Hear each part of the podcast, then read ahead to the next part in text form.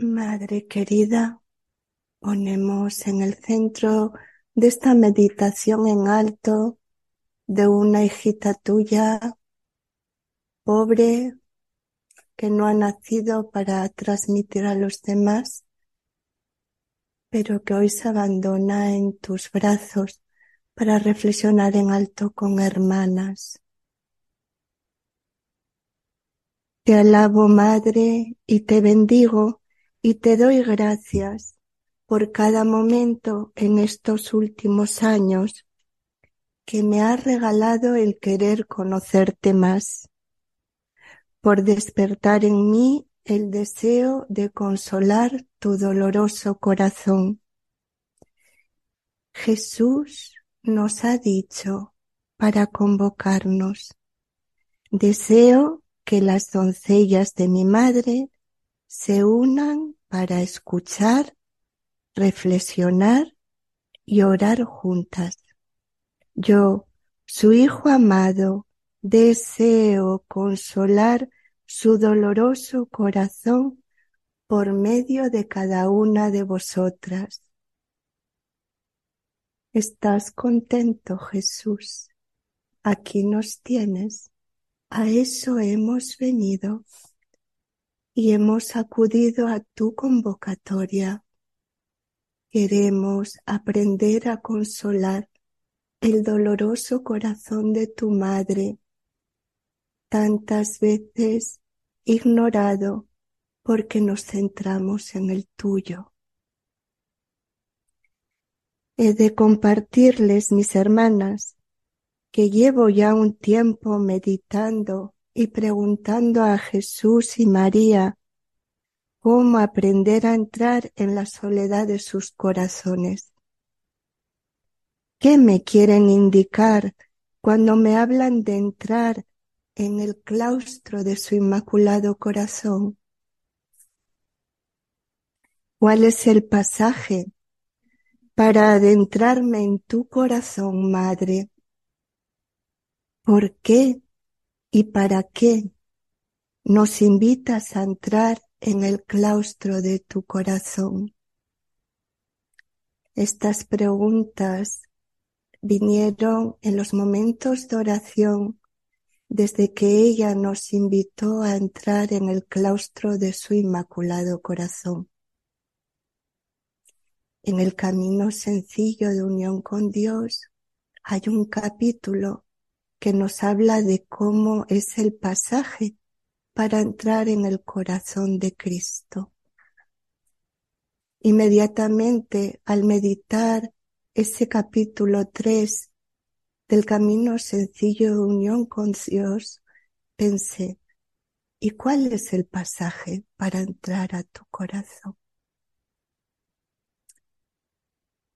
En una adoración eh, vino a mi corazón como Jesús en el momento de la agonía, cuando alguien está a punto de morir, eh, las cosas que dice son muy importantes. Es lo que entendemos como el testamento de una persona. Bueno, pues entre las siete palabras del testamento de Jesús está ahí tienes a tu madre. Hijo, ahí tienes a tu madre. Y a María le dice, Madre, ahí tienes a tu hijo.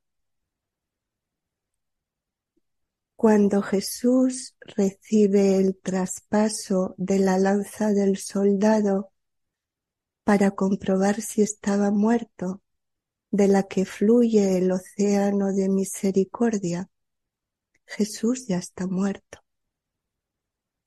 La que recibe ese dolor que atraviesa su corazón de lado a lado a través de una espada es María.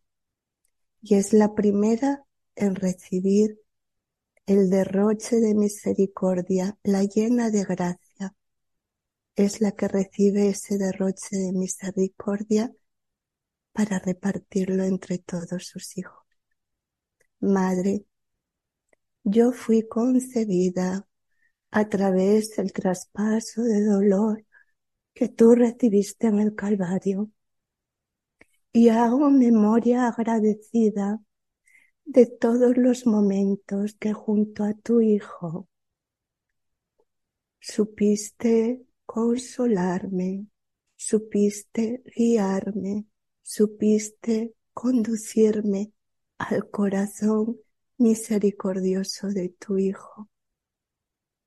Todas fuimos concebidas a través del traspaso del corazón de María y todas estamos llamadas a hacer lo mismo con los que amamos. Esta es la escuela de María. Esta es la escuela de su inmaculado corazón. Queremos entrar en tu corazón inmaculado, llevando nuestros corazones con los traspasos que recibimos de nuestros territorios de alma, incorporándolos en nuestros corazones y ahí nosotras metiditas contigo, meter a los que amamos. Soy una madre de la cruz y mi identidad es ser una con nuestra Madre Dolorosa. Tengo mis hermanas que confesar en primer lugar que me fue mostrada con gran ternura por parte de nuestra Madre cómo era mi amor por María. He sentido que conocía solo en una dirección el amor de mi madre, un amor de consuelo, de protección, enfocado en recibir de ella, enfocado en mi yo, en mi egoísmo. El camino sencillo de unión con Dios, las enseñanzas de los cenáculos, tantas palabras que nos han sido regaladas con tanto amor por boca de María y de Jesús, y sobremanera abriendo mi corazón en los acompañamientos, quitaron la primera venda de ver en María solo un medio de consuelo y seguridad para ir a Jesús. Nuestra identidad, lo voy a repetir varias veces, como madre de la cruz es ser una con mi madre dolorosa. Toda una vida para aprender con su cuidado maternal a dejarme purificar de todas mis miserias y pecados, ser vaciada de mis egoísmos, de mis deseos desordenados, de mis expectativas, aprender a controlar y a entregar a Jesús, sufrir con Jesús mis emociones, aprender en la escuela de su inmaculado corazón. ¿Cómo es que se aprende a morir, a ser uno con Jesús en esas emociones? Formada como víctima de amor en su corazón toda una vida para aprender en esta escuela. Imitar sus virtudes, las de su corazón. Nos dice, permanezcan pequeñas, inocentes, puras, sencillas, silenciosas y en oración continua. En este camino he entrado con muchísimas caídas, hermanas, pero con la determinada determinación de caminar con ella. O quizás en ella, en el claustro de su corazón. Nos está revelando al entrar en el claustro de su corazón lo más íntimo, lo más cálido de ella sus emociones, sus intimidades, en lo que mucha gente no entra. Entrar en el claustro del corazón de María es querer permanecer. En el claustro no se entra para entrar y salir, se entra para permanecer. Los últimos años el Señor ha permitido y la alabo y le bendigo por ella, por ello, a través de tormentas, de grandes oleajes, ha permitido en mi vida y me ha ido formando y me está llevando e invitando a entrar en la soledad de María. Lo primero es darme cuenta que no estamos hablando de una soledad elegida. Les comparto un ejemplo. El 15, 16 y 17 de septiembre, coincidiendo con Nuestra Señora de los Dolores, y habiendo ya sido convocadas a este encuentro con María, decidí retirarme a Covadonga esos tres días, buscando silencio y soledad para encontrar espacio de tener más tiempo para estar con nuestro Jesús y preparar el corazón para este encuentro. Es una soledad y silencio que son fecundos pero una soledad elegida. No voy a compartirles sobre esta soledad. Quiero meditar en alto con todas vosotras, mis hermanas, de esa otra soledad.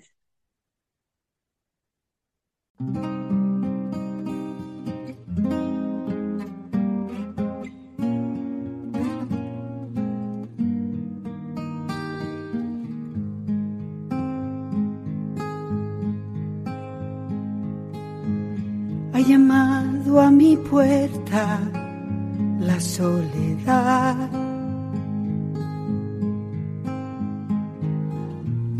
He de abrirle mis brazos de par en par.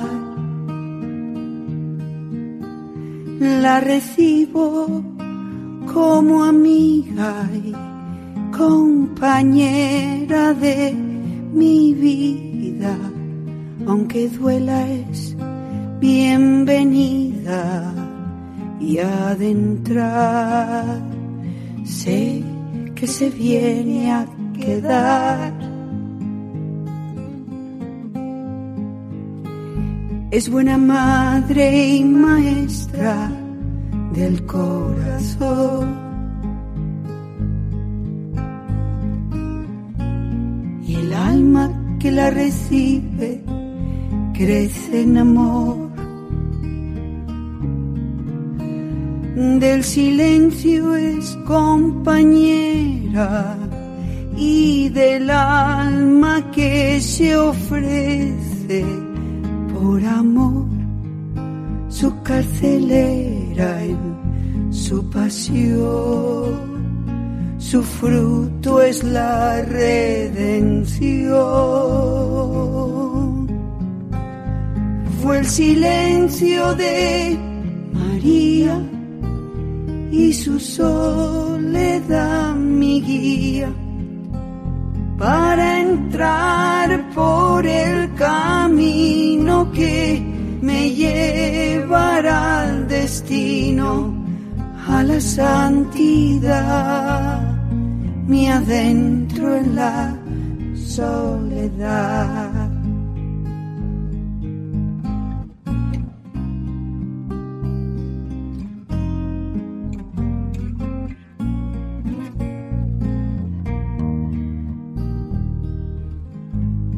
La herencia divina de la pasión. Es la esencia del alma que se une a Dios. Soledad que me lastimas, soledad que me iluminas Eres rosa, eres espinas de dolor que cercan mi corazón.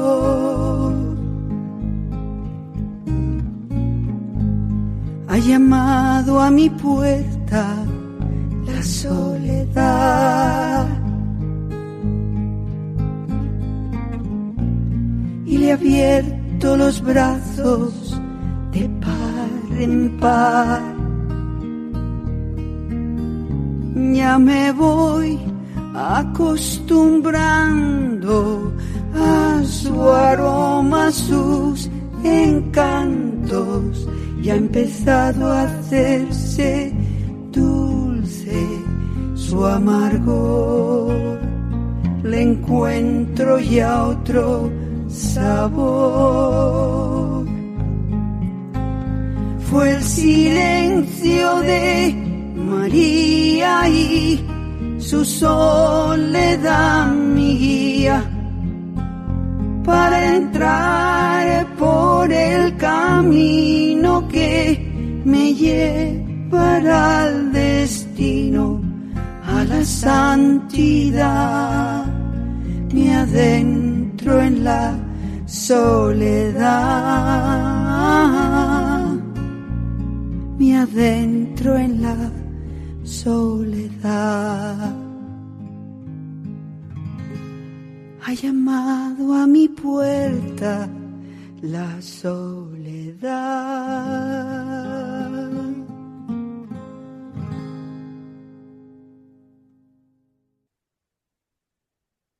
Yo las invito, hermanas, a que oren con esta canción.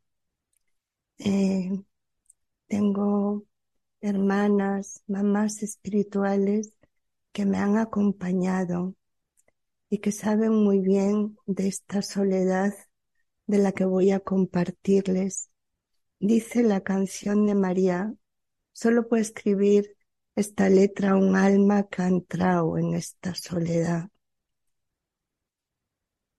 En la primera frase de la canción dice, ha llamado a mi puerta, llega, no es buscada.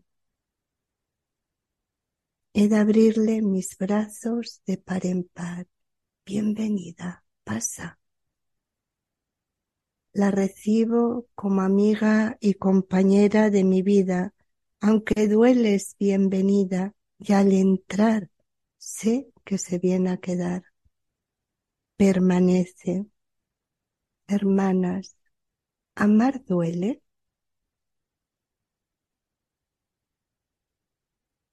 Hoy después del desayuno estábamos ya en silencio y vino mi hermana Luz a darme un abrazo.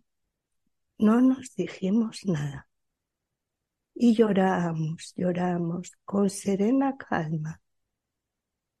Había unión de corazones porque tenemos el mismo dolor las dos nos entendíamos perfectamente y las dos entramos en el dolor de nuestra madre sin decirnos nada. ¿Mar duele? ¿O tenemos como referencia un amor de telenovela? No voy a huir de ella, madre Voy a abrazarla. No voy a dispersarme, no voy a buscar compensaciones, no voy a estar en un constante peregrinar de flor en flor, de lado en lado, para callar esa soledad.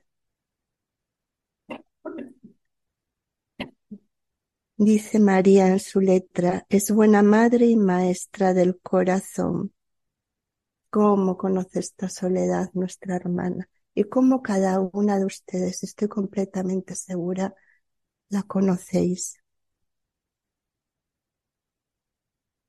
Fue el silencio de María y su soledad mi guía.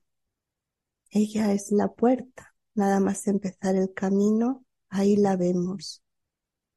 Ella es la puerta que me llevará al destino es la herencia divina de la pasión, es un don, Es un regalo la soledad. No es algo de, oh Dios mío, es un don para unirme más a ella y como consecuencia a Dios. Es un legado. Soledad que me lastimas, soledad que me iluminas, eres rosa, eres espina de dolor que cerca mi corazón. Así es coronado el corazón de nuestra madre.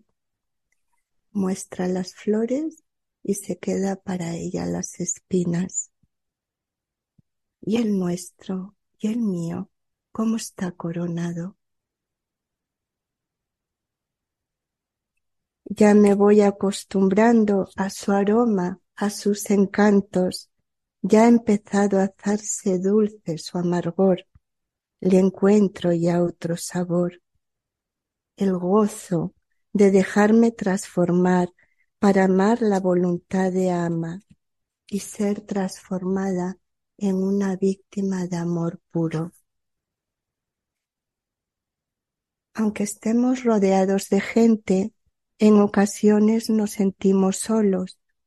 Dice Conchita, nuestra querida Conchita, que se quedó viuda a los 49 años, a su hija Teresa de María. Se me asienta mucho, me duele, me pesa, la soledad plena, pero así me quiere el Señor y yo también. Nos sentimos solos cuando carecemos del afecto de algunas personas o de los apoyos que precisamos. Cuando muere o se aleja un ser querido, cuando se fractura una relación, cuando tenemos que enfrentar un problema o tomar una decisión, cuando somos incomprendidos o cuando enfermamos o cuando fracasamos, cuando Dios se nos oculta o cuando permanece callado, o cuando nuestro Jesús o nuestra Madre nos dejan compartir un poquito sus sufrimientos. Y tú, mi bella hermana, ¿en qué ocasiones te has sentido sola? Es una soledad dolorosa y triste, impuesta. Nos incomoda. Queremos salir de ella cuanto antes. Esta soledad la experimentó Jesús en Gesemaní. Dice un poeta español, Gerardo Diego, en un hermoso Via Crucis que escribió, para ir al Monte Calvario, cítame en Gesemaní. Las invito a reflexionar esta frase cuando tengan tiempo ante Jesús Eucaristía. ¿Cómo son esos momentos de Getsemaní en mi vida? ¿O quiero saltármelos y ir directamente a los pies de Jesús sin esa purificación previa, sin ese combate que nos hace derramar lágrimas de dolor, de sufrimiento, que hicieron al mismo Cristo sudar sangre la sintió también en la cruz. Dios mío, Dios mío, ¿por qué me has abandonado? Y la experimentó María después de la ascensión de Jesús hasta su asunción a los cielos.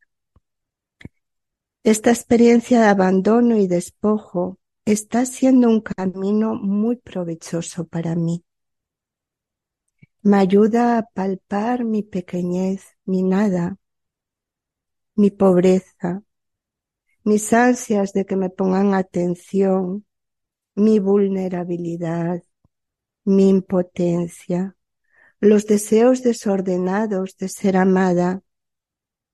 Por eso Conchita le dice a su hija, pídele a Dios por mí muy fuerte, que me sepa aprovechar de las cosas y soledades para ir corriendo más a Él.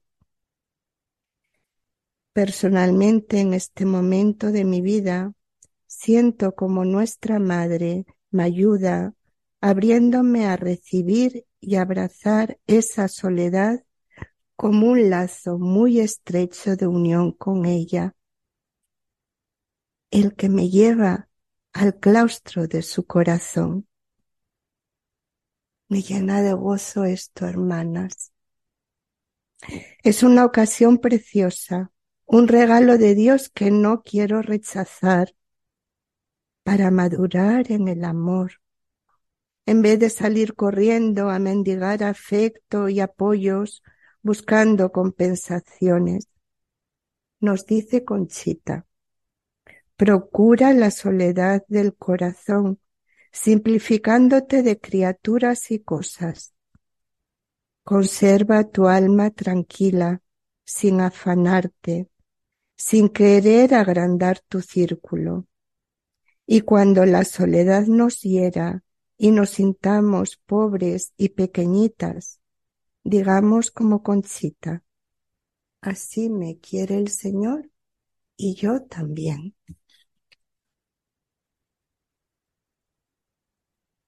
Una de mis heridas principales, la herida paterna, es la herida de abandono. Un abandono que llegó hasta ser real. Mi papá desapareció de nuestras vidas entre mis cuatro años de edad y mis doce años de edad. Una de las mentiras que ha plantado muy bien el mal espíritu en esa herida de abandono es que el miedo a la soledad, el miedo a enfrentar las cosas sola, cuando nunca he estado sola. Y por esa herida precisamente de abandono he descubierto cómo Jesús siempre estuvo conmigo, cómo Dios me pensó ya así. Me duele todo lo que indique en la dirección de la soledad. Esa era mi tendencia y es mi tendencia natural con la que tengo que lidiar. Al ser restaurada en Jesús, es por donde está entrando la luz para unirme más íntimamente a Él.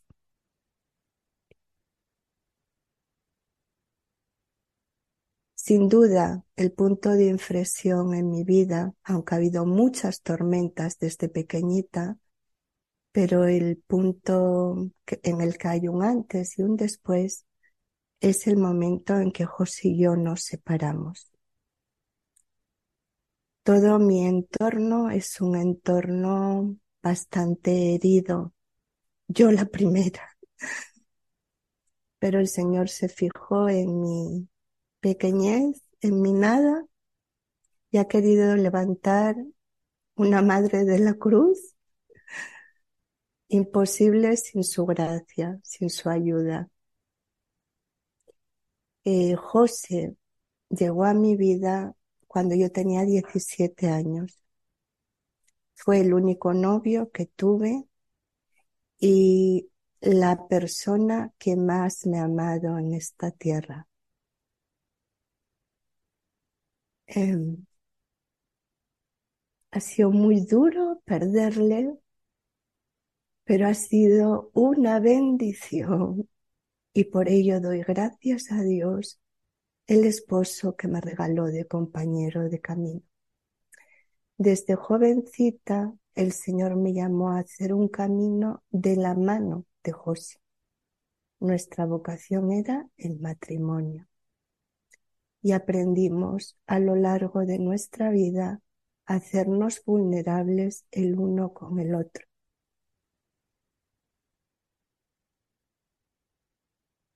José encarnó muy bien el mandato de Jesús.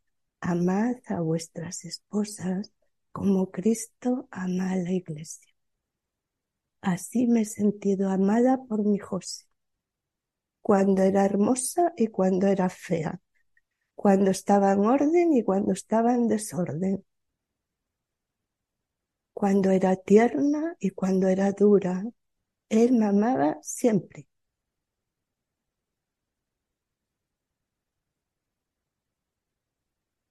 Y fue, es con ser la persona que más me ha amado en esta vida, fue la primera que el Señor quiso llevarse de mi vida. Leo en esto cómo el Señor ha permitido para mi crecimiento personal este traspaso sin duda el más grande de mi vida. Y me ha dejado, como él sabía muy bien, en un entorno en desorden, con grandes heridas. Una de las heridas más fuertes que vivimos como un solo corazón fue el momento de su enfermedad cuando nos dejaron solos. El Señor permitió, como Jesús permitió, experimentar pues el abandono, la traición, y los dos, como un solo corazón, recibimos esos momentos de dolor para traer vida a los que amamos. Tengo que decirles, mis hermanas, hay un momento eh, que yo tengo grabado en mi corazón como un tesoro, que es pues como un mes antes de morir José, él ya estaba muy, muy débil, apenas comía, tenía un cáncer de páncreas que no, no le permitía comer. Entonces, eh, cuando él tenía el menor deseo de comer, no importaba la hora que fuera, eh, rápidamente saltaba de la cama a hacer algo para él. Era un día dos y media de la madrugada.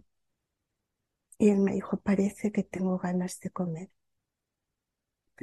Al levantarme de la cama corriendo, me enredé en los cables de su computadora, de, todo lo que allí tenía para él, para que él estuviera cómoda y ¡puff! me fui al suelo todo lo larga que era. Tengo dos operaciones de espalda. Ver a mi José saltar de la cama como si tuviera 20 años y estuviera sano, a recogerme en el suelo, no lo cambio por mi noche de bodas. Os lo digo con todo mi corazón. No lo cambio por mi noche de bodas.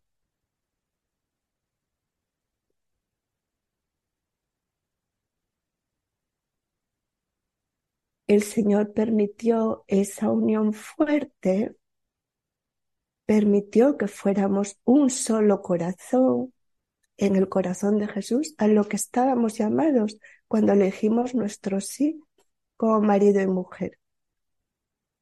Vuelvo a decir, y alabo y bendigo al Señor por este regalo, porque me doy cuenta que he sido una afortunada.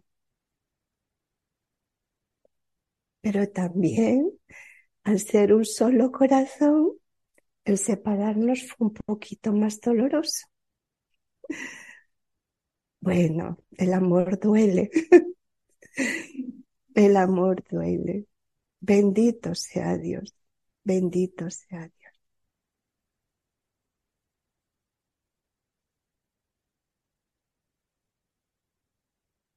He tenido que lidiar, José hace dos años y medio, que, que ha partido al abrazo con Abba, ha vuelto a su corazón y por eso me gozo y me alegro porque me desenfoco de mi tristeza y me alegro con su alegría y te doy gracias, Señor, por su vida.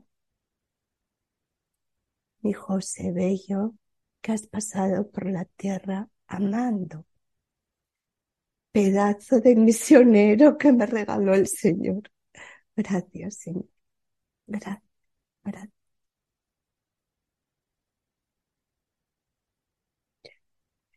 Fallece mi esposo y comienza una enfermedad de mi mamá un cáncer. desórdenes en mis hijos, una enfermedad de mi hijo Javi. Las enfermedades mentales secuestran a la persona y hay que aprender a amarlas en total, total gratuidad. Preparado el corazón para recibir pues a un enfermo.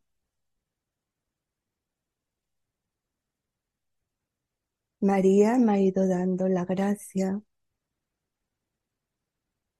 de acompañar. Y eso ha sido principalmente a través de dos mensajes que hemos recibido del Señor. Voy a no los voy a leer enteros porque Lourdes los leyó en la reflexión anterior, pero son poderosos, poderosos. El primero el 28 de diciembre del 21. Tus sentimientos y emociones no mueren, sino que tu voluntad los discierne según la voluntad de Dios y para su gloria. Eliges por amor a mí permitir que el Espíritu alinee tus sentimientos y emociones para complacerme en todas las cosas y ayudar en la salvación de innumerables almas. Ya no te dejas llevar por tus sentimientos y emociones. Eliges negarte a ti misma únicamente para complacerme en todas las cosas. Ya no te dejas llevar por tus emociones he aprendido, como soy muy básica, he aprendido que cuando los sentimientos son como, como lo íntimo, no lo profundo, eso lo aprendí bien en mi vida matrimonial con José. Teníamos como tres planos para comunicarnos, ¿no? El plano de la información. ¿Qué día hace? ¿Hace sol? ¿Llevas tú al niño al colegio? ¿Lo llevo yo? ¿Quién va a la compra? En el plano de las ideas que queremos proyectar juntos, hacia dónde queremos ir. Y en el plano de las emociones, de los sentimientos. Ahí ya entra una comunicación desde el corazón, desde las tripas, Ahí es donde las personas se hacen vulnerables. Recuerdo un día, mm, tuve ciertos desencuentros de recién casada con mi suegra. Y una noche conversando los dos, yo le pregunté a mi esposo, ¿cómo te sientes? cuando me ves que la mirada hacia tu madre no es precisamente de amor y de acogida. Y José me describió, me siento como cuando me sumerjo a bucear y me falta el aire y veo que no llego a la superficie. Le entendí. Y el amor a él me movió a coger el teléfono, llamar a mi suegra y decirle, nunca más, tú amas mucho a José y yo también, nunca más vamos a permitir hacerle sufrir por un encuentro entre las dos. De eso estamos hablando. Aprender a tener control sobre las emociones. Cuando los sentimientos son positivos, yo me gusta poner en mi interior la imagen de un semáforo en luz verde. Tira que no pasa nada.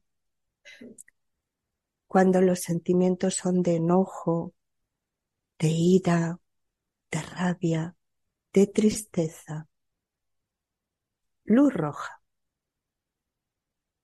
Párate, Macu, con el Señor. A esto lo explicó muy bien Lourdes en las meditaciones que nos ha dado hoy, sin un clima de silencio, de estar en contacto con lo que ocurre en nuestro interior, es muy difícil. Muy difícil, porque nos pueden, nos llevan, están en las tripas de nuestro ser.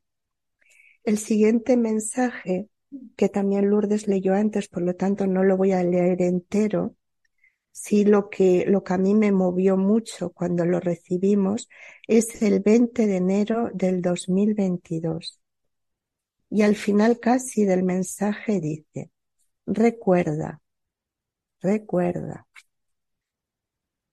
tus emociones no se cortaron refiriéndose a la circuncisión del corazón como el primer clavo de la crucifixión, como tus deseos expectativas y apegos.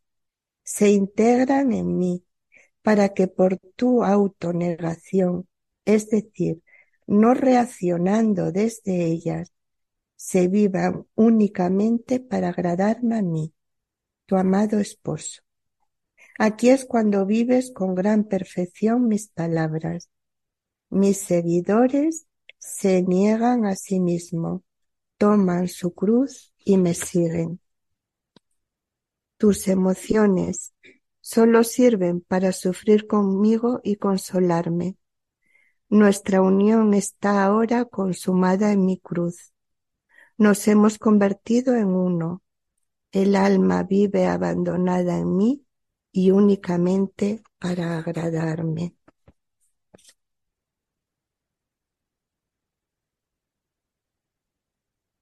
En Gijón eh, la fiesta importante es el 15 de agosto, Nuestra Señora, eh, en la fiesta de la Asunción.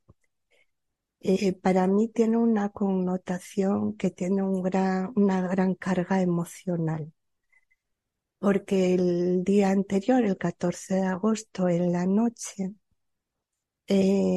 pues hay fuegos artificiales en la bahía, en la playa, y desde que éramos novios, José y yo, sabes que José era un enamorado de María, eh, nos íbamos caminando hacia, hacia la bahía, siempre íbamos solos, los dos.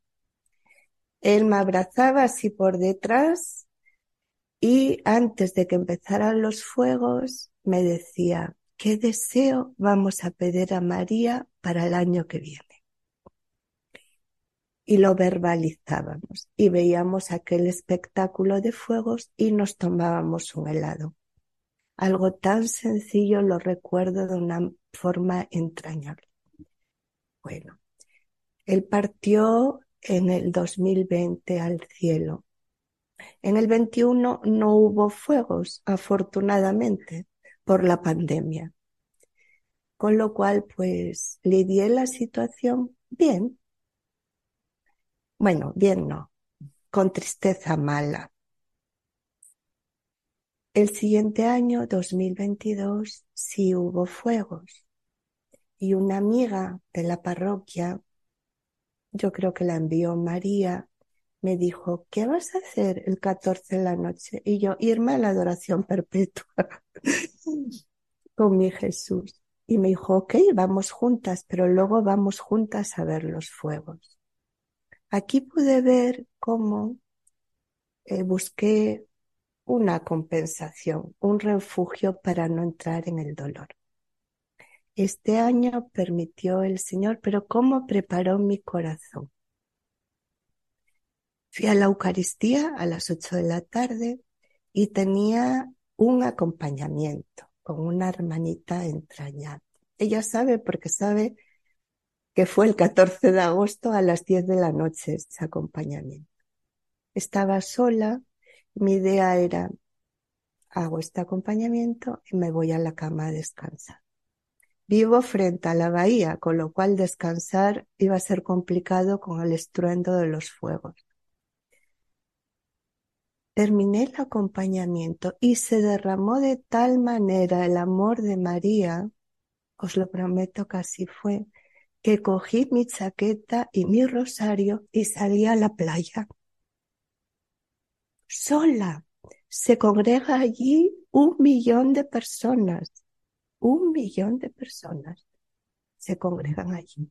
Sí que fui abriéndome paso entre la multitud con mi rosario en la mano y busqué la esquina más retirada. Me compré un helado de tutti frutti. Miré al cielo y le dije a José, aprendiendo a estar contigo de otra manera. Otra vez mi esposo me habló de nuestro esposo. Céntrate en él mejor. Y oré mientras los fuegos el rosario, pidiendo es una noche pues de borracheras, de desórdenes, entre ellas iba a estar mi propio hijo.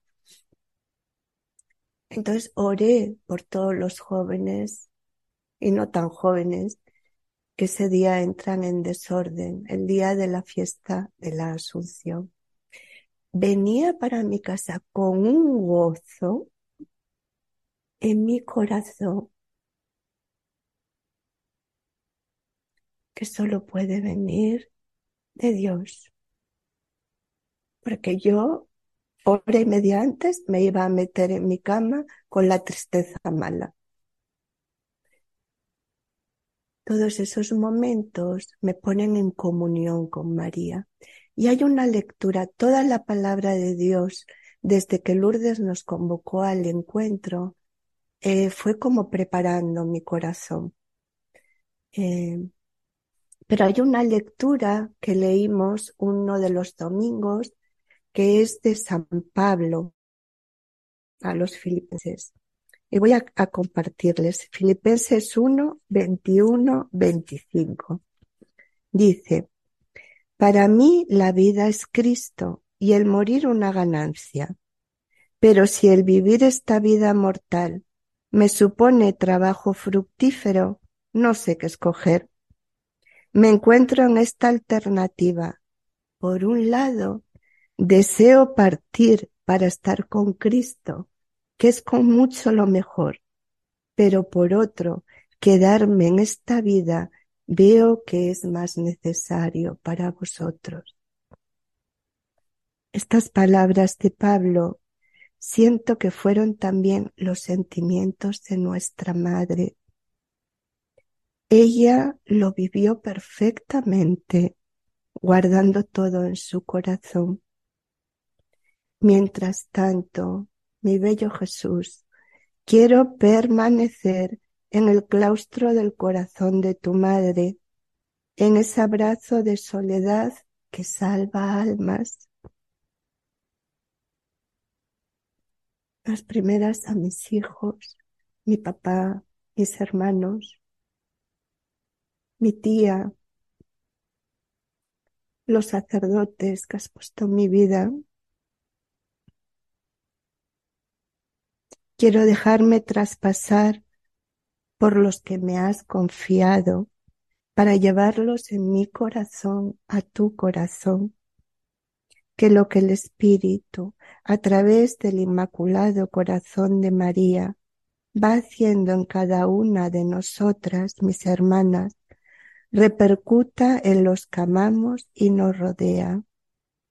Somos todas tuyas, María, en el claustro de tu corazón.